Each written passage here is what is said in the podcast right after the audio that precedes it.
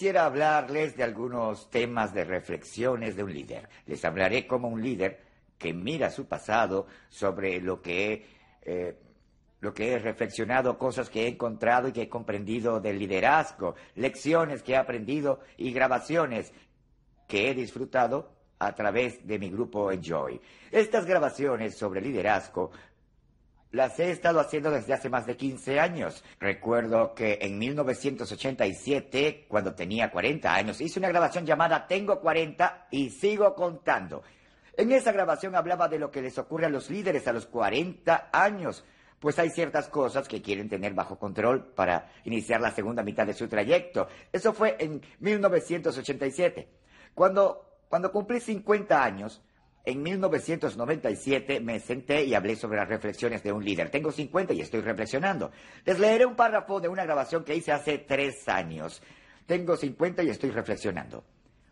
Hace 10 años el tema de mi grabación era Tengo 40 y sigo contando. Ahora Diez años más tarde quisiera volver al pasado, no porque ya haya culminado mi trayectoria, sino porque quiero ayudar a otros a que tengan una carrera exitosa. Ayer mi éxito al correr en la carrera de la vida era lo primordial. Hoy siento como el apóstol Pablo dijo, sigue con atención a aquellos que llevan el mismo recorrido, dirigido a la misma meta. Lo que intento decirles es que para mí la diferencia entre tener 40 y tener 53 es que a los 40 yo quería ganar mucho en el plano personal. Dios me ha ayudado, he tenido ganancias y tuve algunas pérdidas, igual que a todos. Pero ahora, a los 53, cuando reflexiono en el pasado, el tratar de superarme a mí mismo ha sido reemplazado por tratar de ayudar a otros a aumentar el valor de sus vidas. De esta forma, Quisiera darles esta lección, quisiera mostrarles mi reflexión, quisiera tener una relación más personal con ustedes, quisiera regresar a casa y haberme conectado con ustedes a través de las cosas que he aprendido, que conozco y que he adoptado sobre el liderazgo. Les daré tres pensamientos que son el resultado de la época de mis reflexiones. Cuando reflexionamos hay algunas cosas que suceden. Número uno, por ejemplo, cuando reflexionamos podemos tener segundos pensamientos de algo primero. Eso es refrescante. El solo poder tener los segundos pensamientos de algo primero y pensar nunca lo hubiese podido hacer. Número dos, la sobreexposición, lo importante y lo significante separados. Es un hecho. Todo aquello que viene unido y que no separábamos cuando éramos jóvenes, mientras más reflexionamos, más se separan entre sí, se separan entre sí. Número tres, ya estaba anotado allí para ustedes. Solo el tiempo nos permitirá viajar del saber cómo de el liderazgo al saber por qué del liderazgo. Ahora compartiré con ustedes las cinco etapas que he superado a medida que he tratado de crecer y desarrollarme como líder. Las cinco etapas del conocimiento del liderazgo. La primera es saber cómo liderar. Cuando somos líderes jóvenes y tratamos de crecer, nos pasa esto. Debemos tratar de aprender y crecer. En las primeras etapas del desarrollo del liderazgo, comenzamos a aprender a liderar y comenzamos a aprender a crecer. La segunda etapa es saber a quién liderar. Esto tiene que ver tiene que ver con la comunidad y el trabajo en equipo. Luego empezamos a saber con quiénes nos queremos involucrar para desarrollarnos como una comunidad y un equipo de trabajo. La tercera etapa es saber a dónde liderar. Creo que esto tiene que ver con la vocación y con la visión. Son tres etapas, el saber cómo, con quién y dónde. Creo que la primera etapa se desarrolló en mi vida antes de los 40 años. Las otras dos surgieron mucho después, mucho después. La cuarta etapa es saber cuándo liderar. Creo que esta toma mucho más tiempo porque se trata justamente del momento oportuno y de la eficacia. Conforme, conforme usted madura, el saber cuándo liderar es muy importante. Y después creo que con la etapa con la, con la que he estado lidiando en estos últimos tres años, que realmente me han ayudado a cristalizar muchas cosas, es esta. La etapa número cinco, saber por qué liderar. Eso tiene que ver con la motivación y con la seguridad. Voy a reflexionar con ustedes por un par de minutos. En este momento les daré cuatro o cinco reflexiones como líder. Cosas que recuerdo, cosas con las que con integridad puedo mirarle a los ojos y decirles que de verdad la encontrarán, le encontrarán una ganancia a este pensamiento de liderazgo.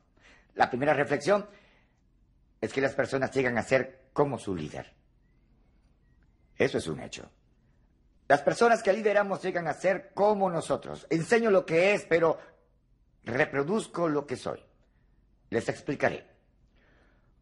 Cuando, cuando, hablo, cuando hablo del hecho de que las personas se vuelven como sus líderes, me refiero a que si ustedes lideran una compañía o un departamento, cualquier cosa que lideren, no estoy seguro de lo que lideran.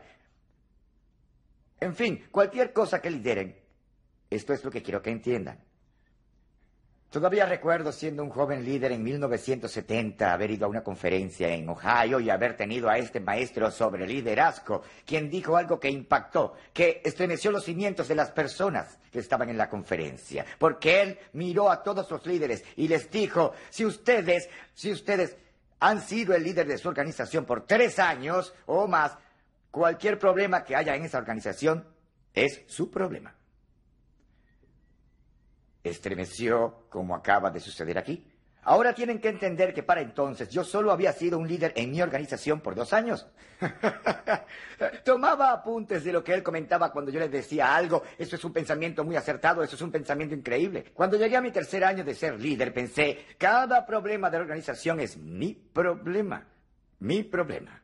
Esto es lo que sé sobre reflejarse. Después de todos esos años enseñando sobre liderazgo, enseñando a líderes, y siendo un líder, las personas se vuelven su líder. En 1981, cuando estaba en mi iglesia en San Diego, California, yo sucedí al pastor fundador.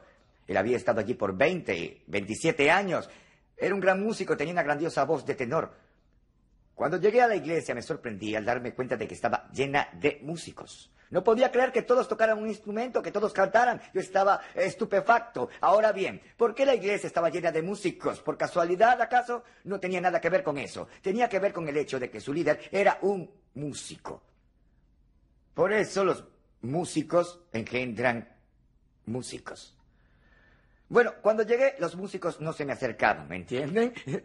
De hecho, de hecho parecía que eran ahuyentados por mí, especialmente si tenían los ánimos cambiantes, porque yo no soy del tipo que permite que anden todos malhumorados, más bien les una bofetada en la cabeza. En el nombre del Señor, por supuesto. ¿Ustedes, ustedes me entienden? Vamos, enderecense, vamos. Sin embargo, después de estar allí 14 años, después de 14 años de liderazgo, la iglesia no estaba llena de músicos. Estaba llena de líderes. Llena de líderes. Porque yo soy un líder.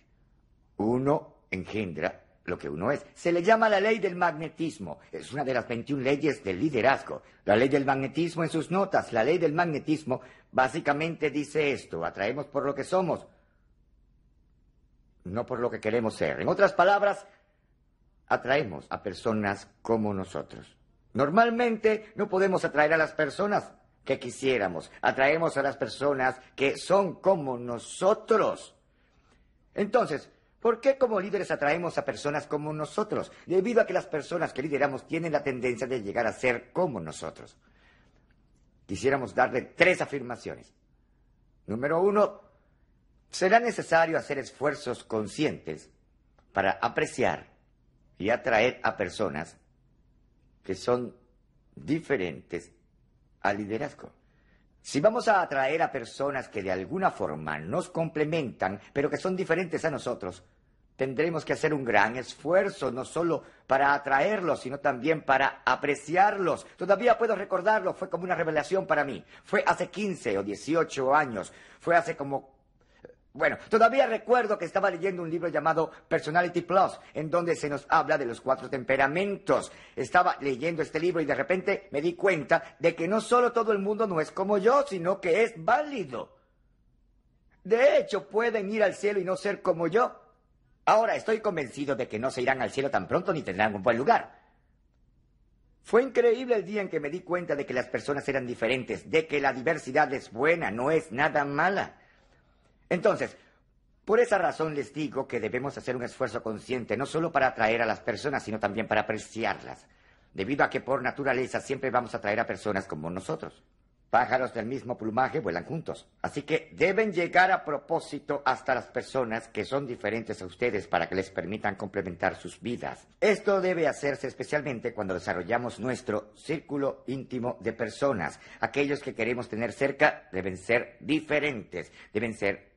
La mejor manera de explicarlo es, por ejemplo, yo tengo un temperamento eh, un temperamento sensato, soy colérico y sanguíneo, ese es mi temperamento. Los que me rodean y, y me conocen saben que soy dominante, pero al mismo tiempo me gusta festejar, me gusta divertirme. También hemos tenido un poco de diversión aquí, ¿verdad? La mayoría de las personas que pertenecen a mi círculo íntimo, casi el 100% de ellos no tienen el mismo temperamento que yo. La mayoría son mm, melancólicos, también tengo a muchos volátiles a mi alrededor, muchos son estables, muchos detallistas del tipo que cierran la puerta. Ahora lo que me refiero es que los valoro a todos enormemente, porque ellos logran mi equilibrio, me complementan. Cuando atraemos a personas como nosotros, debemos hacer un esfuerzo consciente para permitir que otras personas que son diferentes entren en nuestras vidas. Esto es lo que nos permite formar un buen equipo de liderazgo. Segunda afirmación. Las personas tienden a tener las mismas fortalezas y debilidades del líder. Eso es un hecho. Entonces, cuando atraemos a personas que son iguales a nosotros, la buena noticia es que tienen las mismas cualidades que nosotros, pero la mala noticia es que también tienen las mismas debilidades. Por eso, lo que sucede cuando las personas que nos rodean son como nosotros es que ocasionarán grandes espacios ciegos en la organización causarán todo tipo de dificultades debido a que todos pensarán igual, tendrán la misma filosofía y no habrá entonces el, el, balance que necesitamos. La tercera, la tercera es que el liderazgo de una organización debe cambiar, debe cambiar antes que las personas. Si quiere cambiar a su organización, cambie de liderazgo. Ya hablamos lo suficiente de eso. Déjenme decirles algo sobre el cambio. Voy a pararme un momento y continuamos luego. Hablemos del cambio. Yo pensaba que los líderes, los líderes, siempre promovían el cambio y que los seguidores se resistían. Solo pensar eso. Ahora no pienso lo mismo. En, efecto, mi conclusión es que los líderes se resisten al cambio tal como sus seguidores, a menos de que sean sus ideas.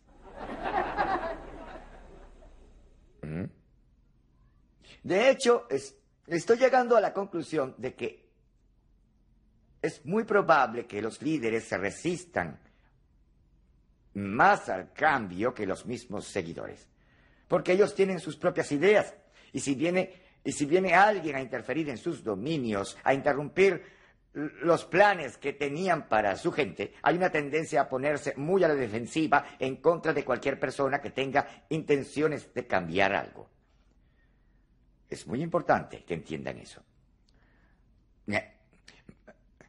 ¿Quiénes somos? ¿Quiénes somos? Es lo que atraemos. Atraemos a personas iguales a nosotros. Otro pensamiento antes de que reflexionemos sobre el segundo punto. Este es el principio sobre motivación más grande que he aprendido en mi vida. Además, encaja perfectamente, así que se lo daré. Recuerden esto, la gente hace lo que la gente ve. Y debido a eso, la reflexión sobre las personas que se vuelven como sus líderes se incrementa. Esa es una reflexión que quiero que tengan. La segunda que quisiera darles como líder, viendo en mi hoja sobre liderazgo, es que liderar a otros requiere de valor. Hace falta mucho valor para liderar a otros. De hecho, en sus notas es fácil saber cuál es la decisión correcta. Lo difícil es tomar la decisión correcta. ¿Cuántos de ustedes saben lo que han debido de hacer? Vamos a detenernos por un momento y tratemos de averiguarlo. ¿Quiénes saben lo que deberían de haber hecho, pero por falta de valor para hacer lo que deberían retrasaron la decisión que tenían que haber tomado? Por lo menos uno. Ah, muy bien. A todos nos ha pasado. En el círculo de cristianos, cuando queremos tomar una decisión, decimos que vamos a orar al respecto. Nos volvemos más espirituales. Eh, sí, nos volvemos más espirituales, decimos, voy a orar por eso. Lo que les quiero decir es muy cierto, es, es, muy difícil para mí, es muy difícil tomar decisiones. Es muy complicado para mí porque crecí en un hogar Mi familia nos dio amor, amor incondicional a todos. Crecí en un hogar muy pacífico. Entonces la paz es muy importante para mí. Sí, es muy importante. Pues, ¿se imaginan cuando me volví líder? ¿Eh? Lo ingenuo, mejor dicho, lo estúpido que era. Cuando, como yo tenía una organización, yo quería que todos estuviesen felices, que nos lleváramos bien, que nos tomáramos de las manos, cerráramos los ojos y cantáramos. ¿eh? Cuando comencé a liderar a las personas me di cuenta de lo difícil que era y que algunas hasta resultaban ser detestables. Además, Además, como líder debes comenzar a tomar decisiones drásticas. Aprendí hace mucho tiempo que como líderes todos quieren el puesto de ser líder, pero nadie quiere pagar el precio. El precio que debemos pagar como líderes es tomar decisiones difíciles. Recuerdo la época en la que estaba en la iglesia de San Diego. El pastor era un hombre maravilloso, maravilloso pero había estado allí por 27 años, e igual que una persona que vive en un mismo lugar por mucho tiempo, había acumulado muchas cosas. ¿Me entienden? Nos costó años limpiar el ático, como si hubiésemos tenido un incendio o algo así. ¿Saben a lo que me refiero? Todavía recuerdo cuando llegué a la iglesia. Él, él me miró, él fundó la iglesia, pero todavía lo recuerdo cuando me dijo, me dijo, eh, John, debes tomar algunas decisiones difíciles. Estoy cansado y rendido. Entonces me dio una lista de las decisiones difíciles que debía tomar. Digo, había miembros del personal que despedir. Se tenía que volver a ubicar a la iglesia en otro sitio. Pues era una larga lista. Me di cuenta, aunque era un líder joven que iba a San Diego, de que la única forma en la que iba a tener éxito era aprendiendo a tomar decisiones difíciles. Es como, es como, eh, eh, esta es la mejor forma de explicarlo. Funciona de esta forma. La mayoría de las decisiones que los líderes deben tomar no son tan difíciles. En efecto, el estudiante promedio del primer año de bachillerato con un nivel medio de inteligencia puede tomar la mayoría de las decisiones que un líder debe tomar. El 95% de ellos, si son buenos estudiantes promedio del primer año de bachillerato, pueden tomar el 95% de las decisiones. Pero es ese último 5% por el que nos pagan. Porque esas son las decisiones más importantes y difíciles. Todavía puedo recordar una de las decisiones más difíciles que tuve que tomar en la iglesia de San Diego. Si tuviera dos horas les relataría historias que no creerían, pero en, en 1999, cuando renuncié en la iglesia, uno de los compromisos que hice fue que iba a tomar todas las decisiones antes de que llegara el siguiente pastor. Tomé algunas decisiones importantes con gran integridad y cuando por fin llegó le dije, quiero que entienda algo. ¿Ve esta lista? Ahora usted está como en una luna de miel, disfrútelo. De aquí, de aquí a un tiempo tendrá que tomar algunas decisiones difíciles. Surgirán porque así es el liderazgo. Liderar es difícil. Estuve hablando con un pastor el otro día que se estaba quejando un poco, porque tenía que recaudar dinero para un programa de construcción y de retiro. Él se estaba quejando y dijo, para ser honestos, eh, él me decía, eh, no creo, no creo, John, que la gente esté preparada para contribuir. No creo que esté preparada para eso. No sé qué esperaba el de mí, si esperaba que lo adulara y que me sentara pretendiendo no saber nada del proceso. Me dice, no creo que la gente, y lo miré y le dije, por supuesto que no. Ese es su trabajo. Usted es el líder. Hola, ¿hay alguien en casa? Eso es lo que hacen los líderes. De hecho, si la gente estuviese lista, no lo necesitaran. No lo necesitaran a usted. Si usted va a liderar, tiene que confiar en mí en esto, debe tomar algunas decisiones difíciles. Ahora, les daré rápidamente seis lecciones que aprendí mientras tomaba decisiones difíciles. La primera es que el líder es el responsable de colocar en primer lugar el interés de la organización. Les explicaré. Escuchen, como líder, como líder debo poner el interés de mi organización antes que mi propio interés. Y eso es, eso es muy importante. La segunda, cada llamado de valentía amerita mucho tiempo, energía y oración. Es un hecho. No se haría un llamado importante inútilmente. No salimos un día y decimos, no sé, tengo un llamado importante, pero no lo sé. ¿Tengo que trasladar la organización o no tengo que hacerlo? Déjenme lanzar una moneda. Cruz la trasladamos, cara no la movemos. La vida no es así. Cuando se nos hace un llamado difícil debemos tomarnos mucho tiempo, ya que requerirá de mucha energía. No les puedo contar la historia porque no tengo mucho tiempo, pero quisiera tener el tiempo para contarles la historia. Cuando fui a mi segunda iglesia a los 25 años, tuve una secretaria incompetente.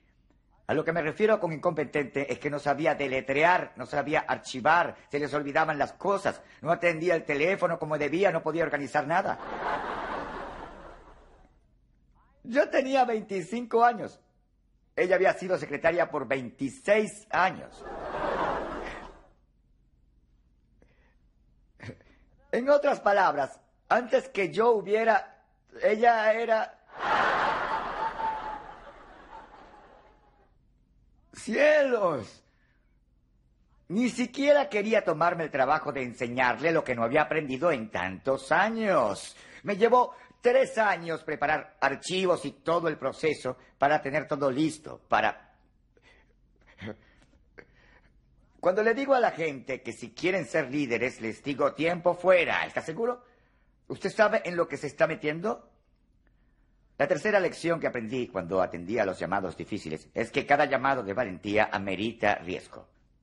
Nunca he atendido un llamado de valentía en el que no haya tenido que arriesgar algo. Algunos dicen que no les importa atender a un llamado de valentía siempre y cuando no tengan que arriesgar nada.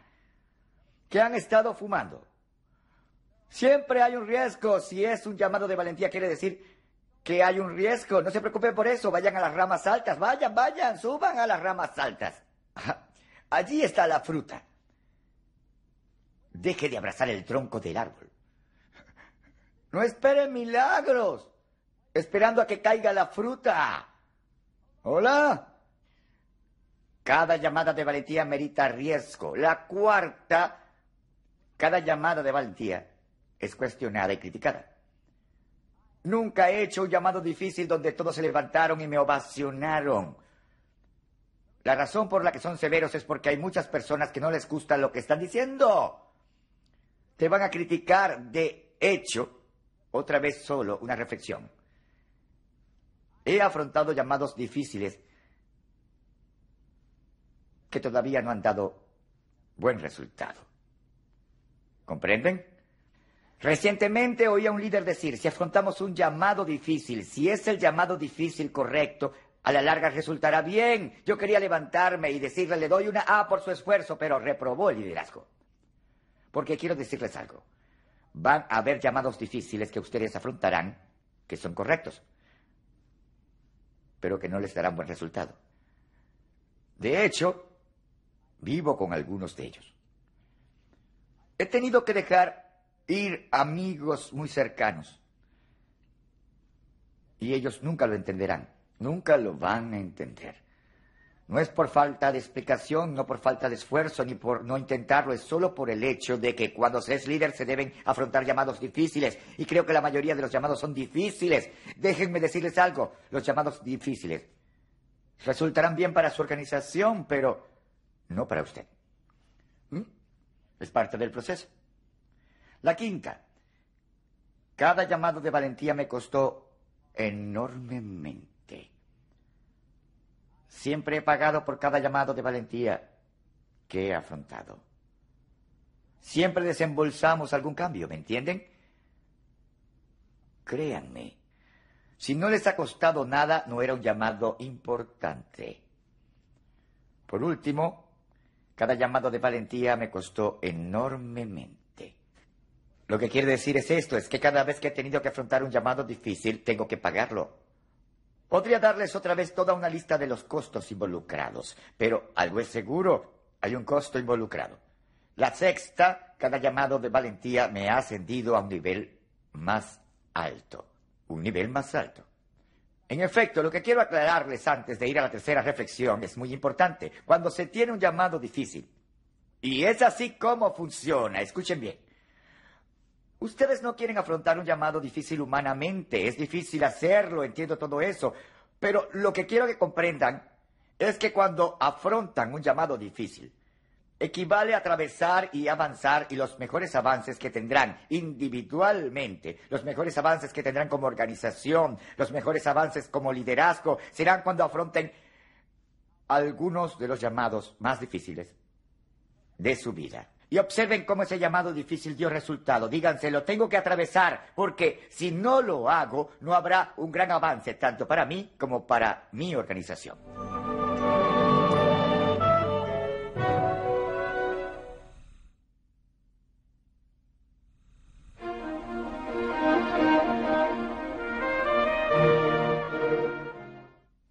La tercera reflexión, el liderazgo en equipo es más efectivo que el liderazgo individual. Eso es muy importante. El liderazgo en equipo es más efectivo que el liderazgo individual. Si hoy pudiera hacer algo por ustedes, algo en el área del liderazgo, trataría de convencerlos de que es mejor liderar en equipo que liderar individualmente. Así que regresen a su organización y comiencen a crear grupos de liderazgo. Háganlo juntos. Esa es la única forma de hacerlo. Mi satisfacción más grande en la actualidad está en mi equipo, el grupo Enjoy. Me encanta verlos trabajar, desarrollarse, crecer. Me han llevado a un nivel muy superior al que podría haber llegado por mí mismo. Pero quisiera retarlos, quisiera animarlos a que desarrollen un equipo a su alrededor. No lo hagan solos. He escuchado varias veces esta expresión. Bueno, la cima es solitaria. La cima es solitaria. No creo que un líder diga eso. Piensen un momento. Si están solos en la cima, ya no estarán liderando a nadie. Es más, aquí tienen un pensamiento. Si están en la cima solos, desciendan de la montaña y bajen y hallen algunas personas. Aquí tienen un pensamiento. Como líder, hallen algunas personas y súbanlas a la montaña con ustedes. Así es como funciona. A veces las personas me dicen, bueno, ¿sabes, John? Soy un hombre que se hizo a sí mismo. Siempre dicen, bueno, me hice a mí mismo, tú sabes, John, me hice yo solo. Siempre tuve la impresión de que quería que los felicitara. ¿Les puedo decir algo? ¿Les digo algo? Si todo lo que has hecho lo has hecho por ti mismo, no has hecho mucho. Si vamos a subir una colina en Texas, lo podemos hacer solos. Pero si van, bueno, discúlpenme, la subiré por usted si no puedo. Si vamos a subir una colina en Texas, lo podemos hacer solos, pero si vamos a subir el monte Everest, necesitaremos de un equipo. No puede estar mejor expresado. Si vamos a hacer tanto así, si vamos a hacer algo así, si queremos algo así, debemos formar un equipo. Estoy escribiendo un libro ahora mientras comparto con ustedes las 17 leyes del trabajo en equipo. Les daré algunas rápidamente. La primera ley es la ley de lo trascendental. Uno es demasiado pequeño como para hacer grandes cosas de significado. Entonces deje de hacer las cosas solo. La segunda, la ley del banco. Los grandes equipos tienen mucha fuerza colectiva. La tercera ley es la ley del nicho. Cada jugador tiene un lugar donde dar lo mejor de sí. La cuarta ley es la ley del monte Everett. Ahí tienen, no es la ley de la colina en Texas. La ley del monte Everett dice que a medida que el desafío crece, aumenta la necesidad de un trabajo en equipo. La quinta es la ley de la cadena. Todo equipo es tan fuerte como lo es su eslabón más débil. ¡Wow! Puede que mi ley favorita sea la número 6, la ley de los dividendos. La inversión en un equipo de trabajo aumenta con el tiempo. ¿No es cierto? Mientras más invertamos en nuestro equipo, más resultados nos dará. Muy bien. La cuarta reflexión como líder, la adversidad, cuando se maneja correctamente, nos ayuda a llegar a ser mejores personas y mejores líderes. Y eso es muy cierto. La adversidad cuando se maneja correctamente nos ayuda a llegar a ser mejores personas y mejores líderes. ¿Ustedes no lo creen? Quiero decir que algunas veces no la manejé correctamente y no me ayudó a ser mejor en nada, pero cuando la manejé me ayudó a ser mejor persona y mejor líder. Las principales diferencias entre la gente promedio y la que alcanza sus metas es su percepción y su reacción ante el fracaso. Les explicaré. Todo el mundo ha tenido un registro de los eventos de los eventos más malos de sus vidas. Estoy hablando de esos momentos en nuestras vidas en que las ruedas se sueltan y estamos fuera de control. ¿Cuántos de ustedes han tenido un registro de los eventos malos de sus vidas? Yo he tenido tres en mi vida. Tuve uno en mis primeros años en la primera iglesia que fui en el área de dar prioridades a mi vida. Otro en los 80, cuando estábamos en el proceso de traslado. La división en zonas estaba retrasada y el ambiente tenía misiones fuertes. Pero esa es otra historia. Mi tercer registro de eventos es algo de lo que les quiero hablar rápidamente, porque son reflexiones como líder que me vienen cuando pienso en el pasado. Mi tercer registro de eventos malos lo tuve hace dos años. Ya les hablé un poco acerca de eso cuando tuve el infarto, así que les daré las lecciones que aprendí cuando tuve el infarto. Les daré solo reflexiones breves de un líder. Pienso y reflexiono. La primera es que aprendí a estar agradecido. Yo aprendí a estar agradecido por la vida. Siempre estamos agradecidos por la vida cuando estamos a punto de perderla. Creo que es parte del proceso. Pienso que este pensamiento de Helen Keller es muy acertado. A menudo pienso que sería una bendición si cada ser humano se quedara sordo y ciego por unos días, justo al comienzo de su adultez. La ceguera los ayudaría a apreciar la vista y el silencio los ayudaría a apreciar la alegría del sonido. Así es. Otra de las lecciones que aprendí del infarto es que nunca se le, nunca se le debe decir a la persona que amamos que ya la hemos amado lo suficiente. No importa cuántas veces le hayamos dicho que la amamos, siempre queremos decirle que la amaremos más, la amaremos más, ¿no es verdad? La noche que tuve el infarto, estuve con mi equipo en una fiesta. Estábamos por terminar cuando tuve el infarto. Mientras yacía en el suelo, esperando que llegaran los médicos, me di cuenta, lo supe, todos supieron que era un asunto serio, que no era una tontería, era en serio. Pero ¿saben qué? ¿Saben qué? Tuve una impresión que nunca pensé que tendría en un momento así. Si alguien me hubiera preguntado qué pensamiento tuve cuando estaba tirado en el piso teniendo un infarto, creyendo que me iba a morir, les prometo que nunca hubiese creído que pensaría esto. Pero esto fue lo que sucedió. Me lo recordaron el otro día, que estábamos en un torneo. Sucedió que rentamos el restaurante del campo donde los bravos juegan béisbol. Así que teníamos todo. Y mientras pasaba por el restaurante el otro día con uno de los miembros de mi personal, él me contó la historia, cosa que me la recordó. Mientras estaba tendido en el piso y se preparaba para llevarme, tuve muchos deseos de expresarle mi amor a todo mi equipo. A todo mi equipo. Mientras estaba allí me atendían y me hacían preguntas. Yo les dije, hey, equipo, solo quiero que sepan que los amo. Te amo, Dan. Charlie, amigos, los amo. Tim, que era el que estaba contando el episodio al equipo de béisbol, dijo, aquí está el hombre que pensábamos que podría morir y que lo único que quería hacer era decirnos cuánto nos amaba. Esto es lo que descubrí, esto es lo que descubrí. Escúchenme, tomen este pequeño consejo, solo corran con él, por favor. Déjenme decirles algo, no aplacen el momento para decirle a las personas que las aman. ¿Saben qué? No me digan que es acción de gracias, lo dirán si se reúne la familia en acción de gracias, lo que harán que ya viene Navidad y entonces los verán y les dirán, deténganse, tomen el teléfono esta noche y expresen su amor y su afecto. La tercera lección que ya aprendí es que estoy aprendiendo a ser un buen mayordomo de mi cuerpo. Ya hemos hablado del ejercicio, fueron muchos los años que los descuidé. La cuarta, aprendí aprendí la gracia de recibir. La gracia de recibir. Yo soy mejor dando que recibiendo. ¿Entienden? Les diré lo que descubrí. Por cierto, descubrí que esta es una gran dificultad en mi vida. Cuando era pastor tuvimos un servicio religioso de lavado de pies. Era una noche y el personal, los pastores y yo, durante dos horas de adoración, literalmente lavamos cientos y cientos de pies de nuestros fieles. Fue una experiencia increíble.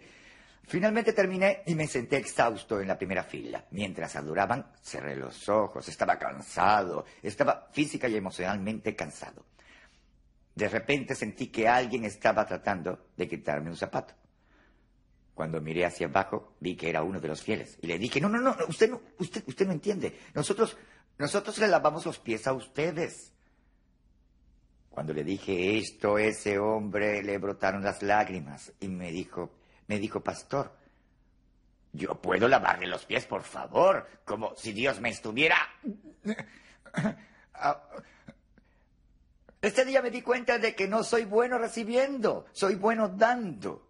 Cuando tuve el infarto, Cuando tuve el infarto me dieron seis semanas en las que no podía hacer nada. Y déjenme decirles, las palabras, los regalos, las llamadas telefónicas no paraban. Y no necesito hacerlo porque de todas formas no es importante. Ahora recuerdo, ahora recuerdo a las personas de música Maranatha, Tom Van y los demás. Recuerdo que me mandaron una gran caja de CDs y me mandaron un reproductor de CDs y me escribieron, John, te conocemos. Sabemos que no es fácil. Quieres estar afuera haciendo algo. Siéntate, cállate y escucha estos CDs.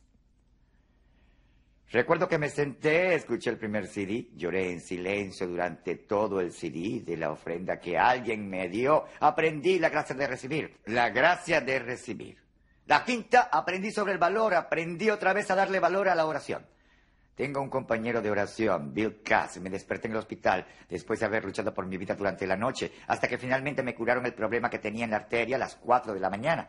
Después pude dormir un poco, luego me desperté como a las 10 y mi compañero de oración, Bill Cass, quien había, quien había sido mi compañero desde 1981, ora por mí todos los días.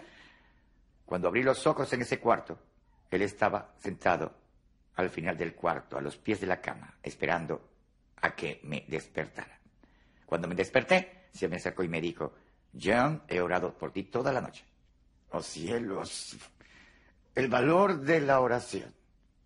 La sexta, aprendí a enfocarme en lo que tengo, no en lo que he perdido. Cielos. Eh, debo relacionar este punto básicamente con la comida, debido a que casi he dejado de comer todo tipo de postres. Uno de los ejecutivos de la compañía, Jeff Peters, y yo estábamos juntos hace poco y me dijo, John, tienes que estar muy bien. Has dejado de comer postres desde hace un año y medio. Probablemente ya has perdido el gusto por ellos. Lo quería matar. Un monstruo gigante dentro de mí empezaba a sacar sus garras y me decía, sácale la cabeza. ¿Cómo? ¿Cómo que se perdía el gusto? Luego un día me fui a un juego de baloncesto con un grupo y me llevaron un pastel de este tamaño. Yo quería sumergirme allí dentro. ¿Saben a lo que me refiero? Si no les importa, yo solo quiero sumergir mi cabeza por 30 minutos en ese pastel. ¡Qué manera de asfixiarse! ¿Cómo murió? No sacó su cabeza de la torta de zanahorias, no volvió a tomar aire, se quedó allí hasta morir sofocado. Ya está muerto, no quiso sacar su cabeza del pastel de zanahorias.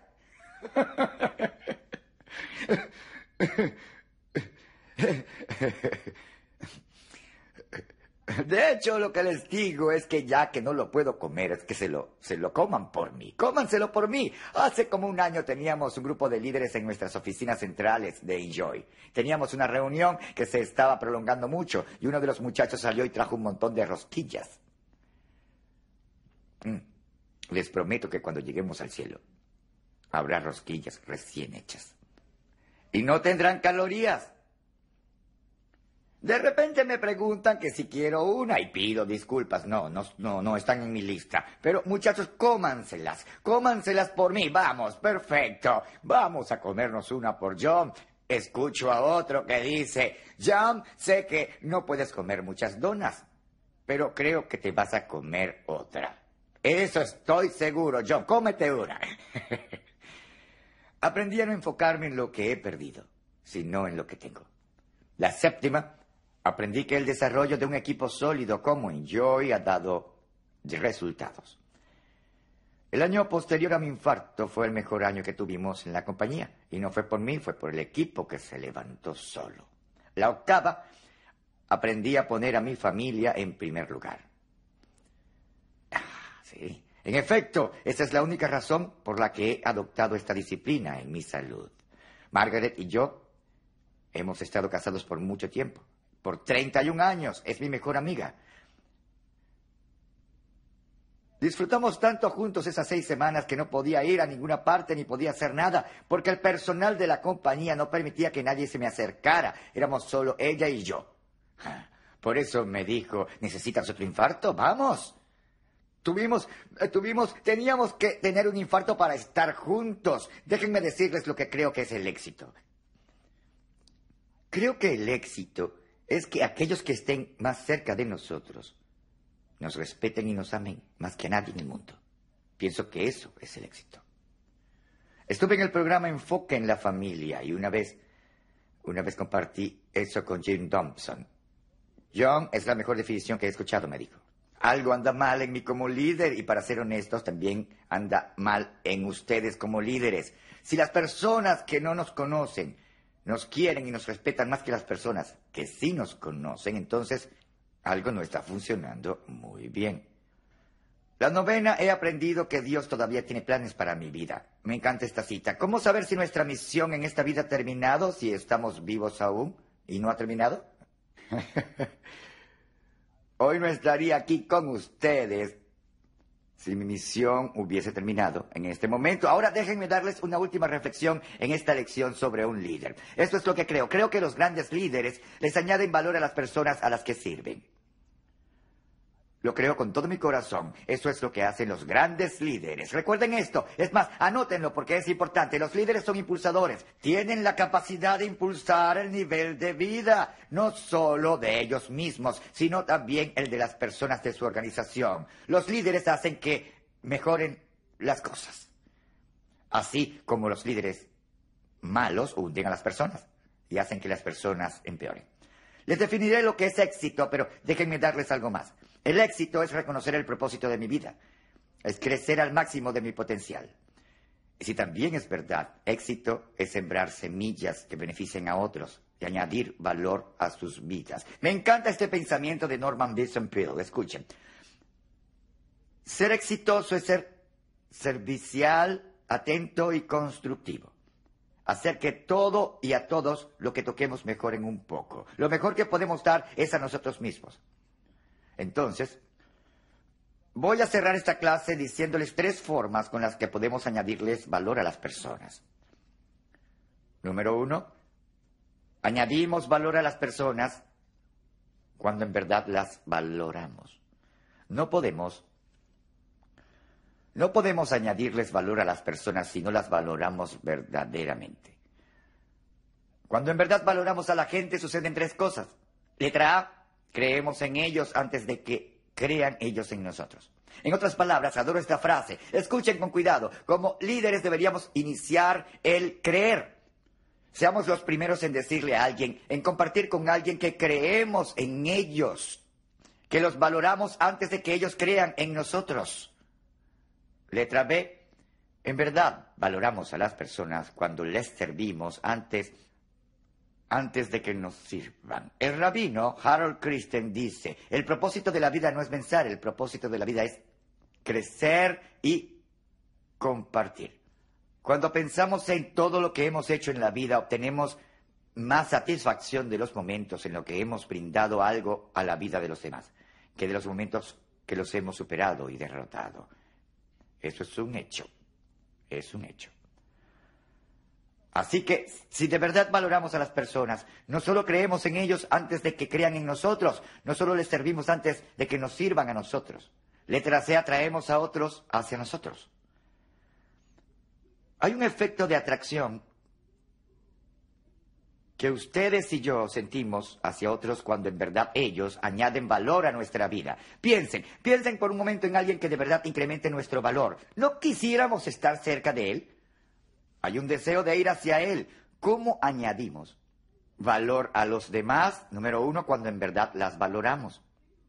Número dos, añadimos valor a las personas cuando nos hacemos a nosotros mismos más valiosos.